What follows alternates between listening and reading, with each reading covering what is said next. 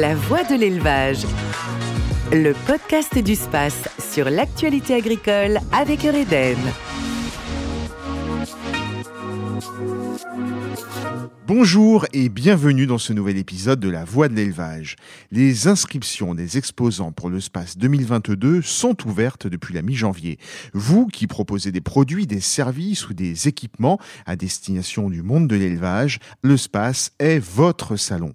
Donc pour vous inscrire, rendez-vous sur www.space.fr, rubrique Exposé.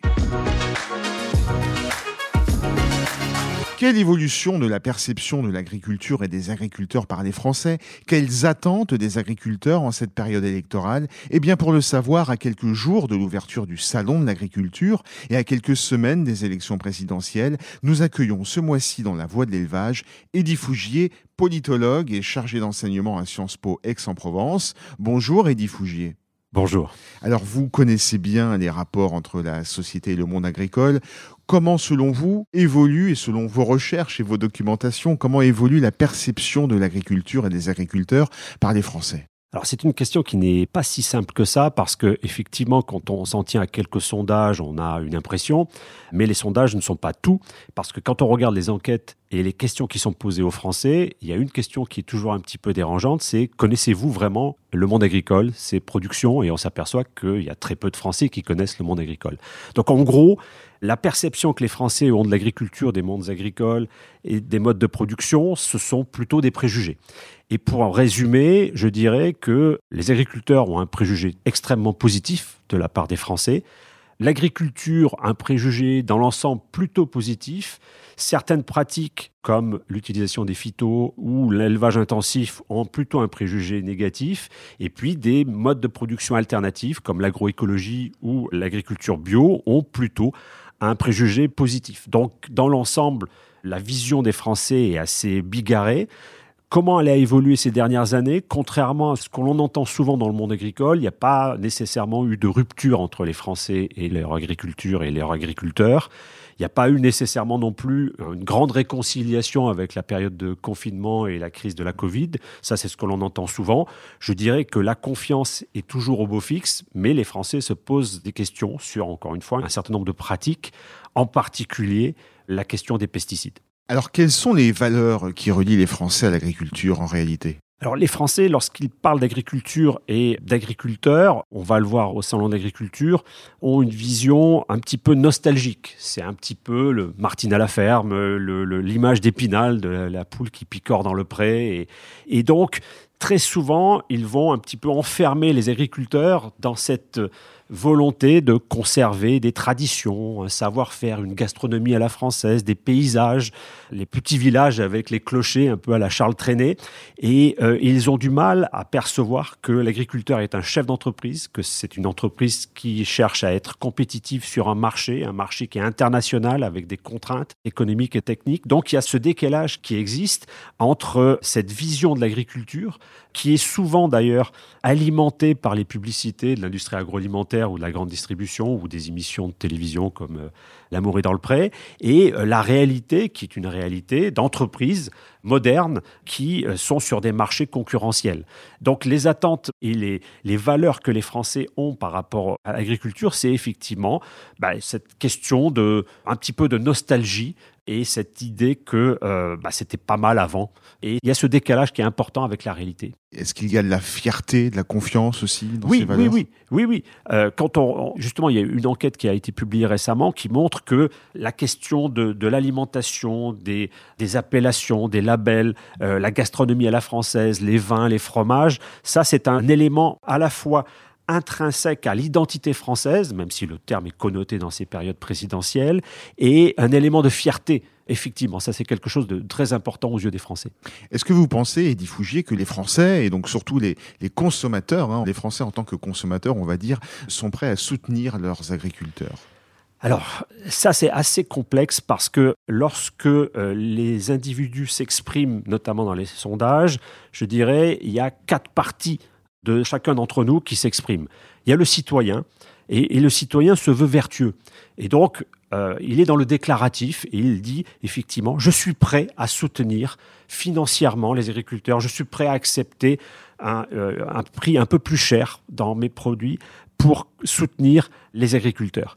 Le consommateur, euh, lui, veut de l'efficacité, il veut de la rapidité dans ses modes d'achat, il veut une appli qui aille vite et qui soit livrée chez lui.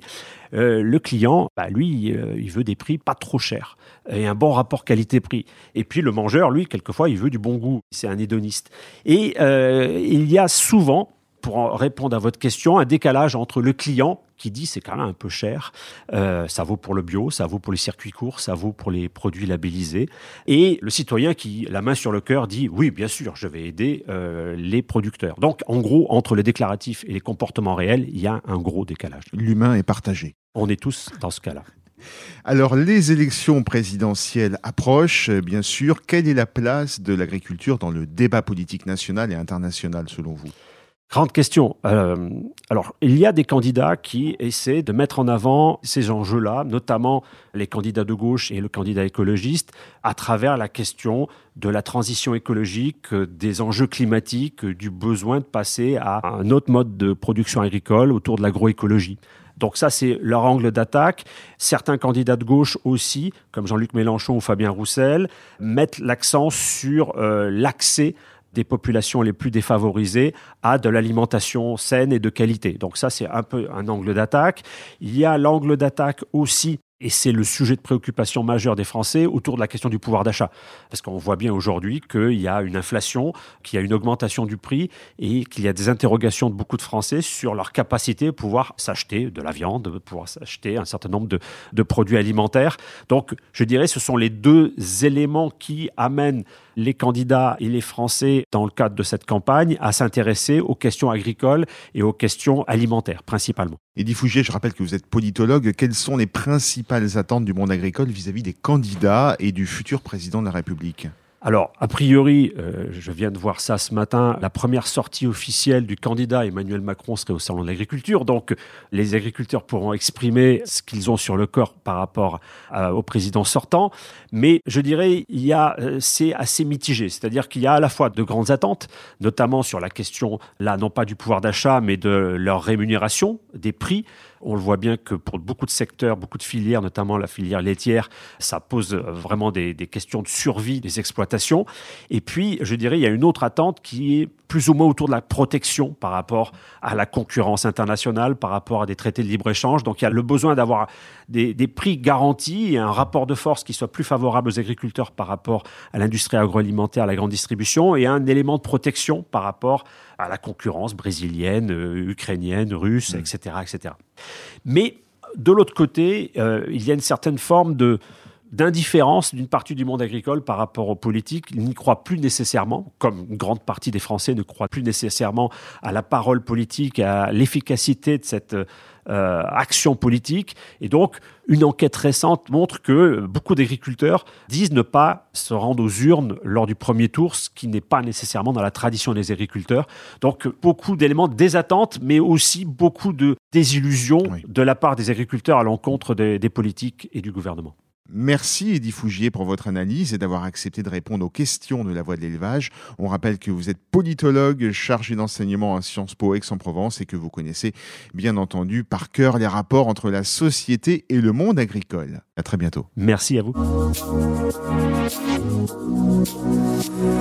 Retour maintenant sur quelques faits marquants de l'actualité.